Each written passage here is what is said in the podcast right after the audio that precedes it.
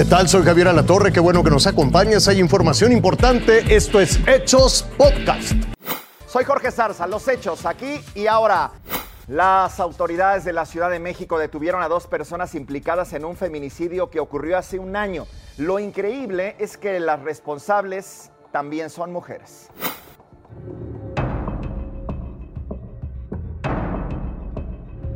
Mujeres feminicidas. Son pocos los casos, pero esta es una de esas historias en la que Lisette y su amiga Rina presuntamente planearon el crimen de la expareja de una de ellas para cobrar un seguro de vida. Ambas mujeres ingresaron al penal de Santa Marta, Acatitla. Fueron detenidas este fin de semana por orden judicial. El 97% de los feminicidios en la Ciudad de México son perpetrados por hombres, según cifras de la Fiscalía General de Justicia Capitalina. Los casos en que las mujeres matan a mujeres son raros. Menos de una decena están presas actualmente por feminicidio en cárceles de la ciudad. Lisette y su presunta cómplice ya forman parte de esta estadística. Hace justo un año, el 29 de julio de 2020, una mujer fue hallada a un costado de la carretera federal México-Cuernavaca del alcaldía Tlalpan. Según las primeras investigaciones, trataron de simular que fue atropellada. Aunque parecía un accidente vial, los peritos encontraron huellas de asfixia Así que el caso dio un giro. Un testigo fue clave. Una persona con quien la víctima habló un día antes de su muerte relató que la mujer le mostró lesiones que traía en el cuello y dijo que Lisette, su expareja, quería acabar con su vida. Después, la investigación permitió ubicar a Lisette y a Rina, su presunta cómplice, en el lugar, fecha y hora del crimen. Ahora, esperarán tras las rejas para que se defina su situación legal por este feminicidio.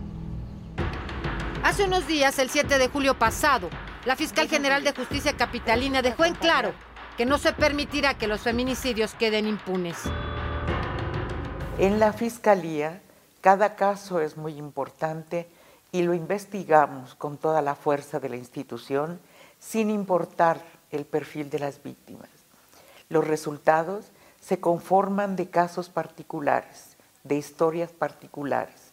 Se trata de lamentables hechos en los que las mujeres y las niñas sufren violencia y en los que hemos sido capaces de investigar y llevar a los responsables ante el juez.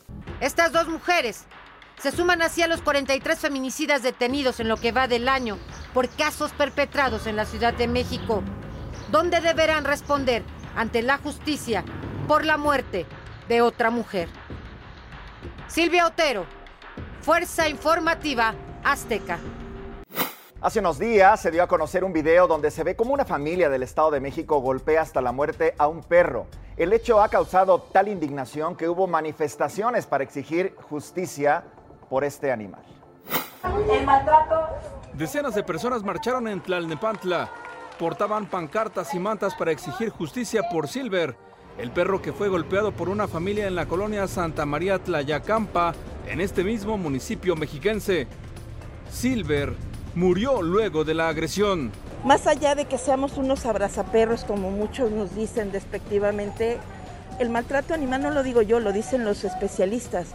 Es la base de la violencia intrafamiliar y social. O sea, vamos aplicándonos en esto y verás cómo se transforma todo alrededor también.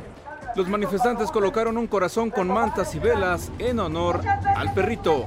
El objetivo como tal era eh, pedir a las autoridades que aumentaran las penas, pero ya en este punto ya las aumentaron. Entonces esta manifestación es como agradecimiento, agradecimiento a las autoridades por, por la reacción a este. En tanto, la Fiscalía Mexiquense aseguró el inmueble donde ocurrieron los hechos y detuvo a Fernando N. de 35 años y a Gloria N. de 29.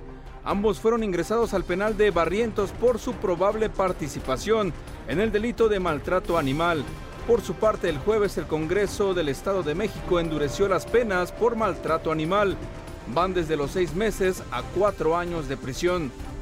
En total fueron ocho los agresores de Silver. Falta dar con el paradero de los seis restantes. Con información de Daniel de Rosas, Fuerza Informativa Azteca.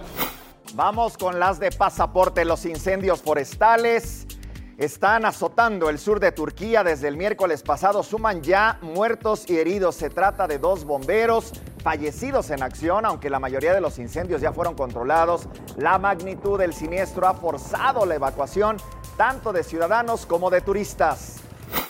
En Grecia, un incendio forestal arrasó el bosque hasta la llegada de la costa. Esto provocó que un espeso humo inundara varias localidades y el cielo se volviera naranja. Las autoridades han ordenado la evacuación de varios pueblos costeros, mientras 145 bomberos con 8 helicópteros, 8 aviones y un bote combaten las llamas allá en esta región del mundo. Ya son 244 incendios los que azotan la Columbia Británica en Canadá. El fuego ha provocado un humo denso que dificulta a los bomberos controlar el siniestro, además de elevar los niveles de contaminación. Desde abril del 2021, la provincia occidental canadiense ha enfrentado más de 1.200 incendios forestales. Tome nota, a partir de este domingo el gas LP tendrá un precio máximo luego de que la Comisión Reguladora de Energía ha publicado un acuerdo por el cual se establecen ya cada semana las tarifas máximas por litro y por kilogramo para por lo menos 145 zonas en todo el país. De esta manera se busca proteger a los consumidores de posibles abusos. Lo invito a que siga con nosotros mañana con detalles de más información que justo ahora está en desarrollo.